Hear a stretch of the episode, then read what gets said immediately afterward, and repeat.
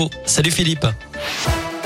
Salut Cyril, salut à tous et on commence avec vos conditions de circulation et cet accident impliquant un piéton qui s'est produit sur l'A47 à Ternay dans le sens Lyon-Saint-Etienne. Soyez prudents, la chaussée est réduite. On n'a pas encore de bilan humain pour le moment, mais en tout cas au niveau des conditions de circulation c'est très compliqué.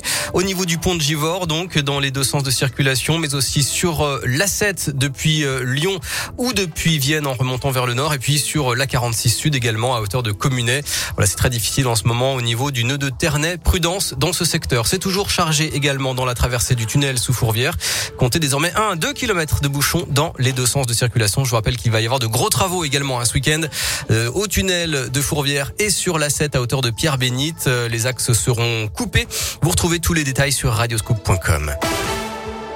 À la une, ce bon plan pour les oubliés de l'indemnité inflation. Un site internet est lancé aujourd'hui pour les dizaines de milliers de personnes qui n'ont pas touché les 100 euros de l'État alors qu'ils y ont droit avec des revenus inférieurs à 2000 euros par mois.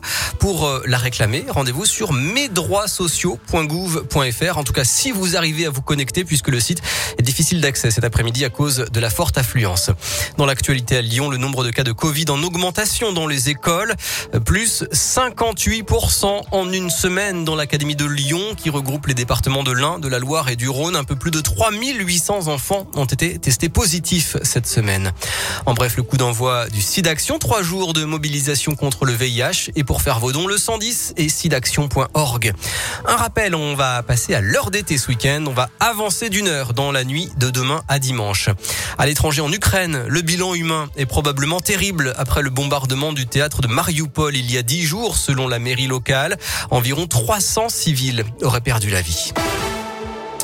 En sport, c'est officiel. Grégory Doucet l'a confirmé ce matin. Lyon accueillera bien l'équipe de rugby de la Nouvelle-Zélande pendant la Coupe du Monde 2023. Les All Blacks s'entraîneront au stade de Gerland et le Palais des Sports accueillera un village rugby. Du basket ce soir, l'Asvel enchaîne en Euroleague avec la réception de l'Olympiakos à 20h à l'Astrobal et puis en foot, France-Côte d'Ivoire, match amical ce soir à 21h15 à Marseille. Quelques idées sorties pour ce week-end à Lyon maintenant avec le salon du randonneur. C'est à la Cité internationale, l'occasion de préparer vos prochaines vacances. Si votre truc, c'est plutôt la lecture. On vous conseille d'aller faire un tour au salon Magnifique Livre. Une quarantaine de maisons d'édition indépendantes sont présentes pour cette première édition au Palais de la Bourse. À voir aussi cette ferme géante à Caluire sur l'esplanade de l'hôtel de ville des produits locaux, la découverte de métiers de l'élevage et la visite d'une ferme pédagogique. Et puis si vous n'avez pas froid aux yeux ni ailleurs, soirée spéciale à la sucrière, l'expo hyper réalisme ouvre ses portes aux visiteurs tout nus.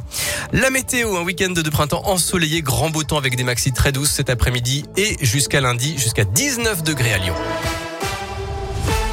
À plus.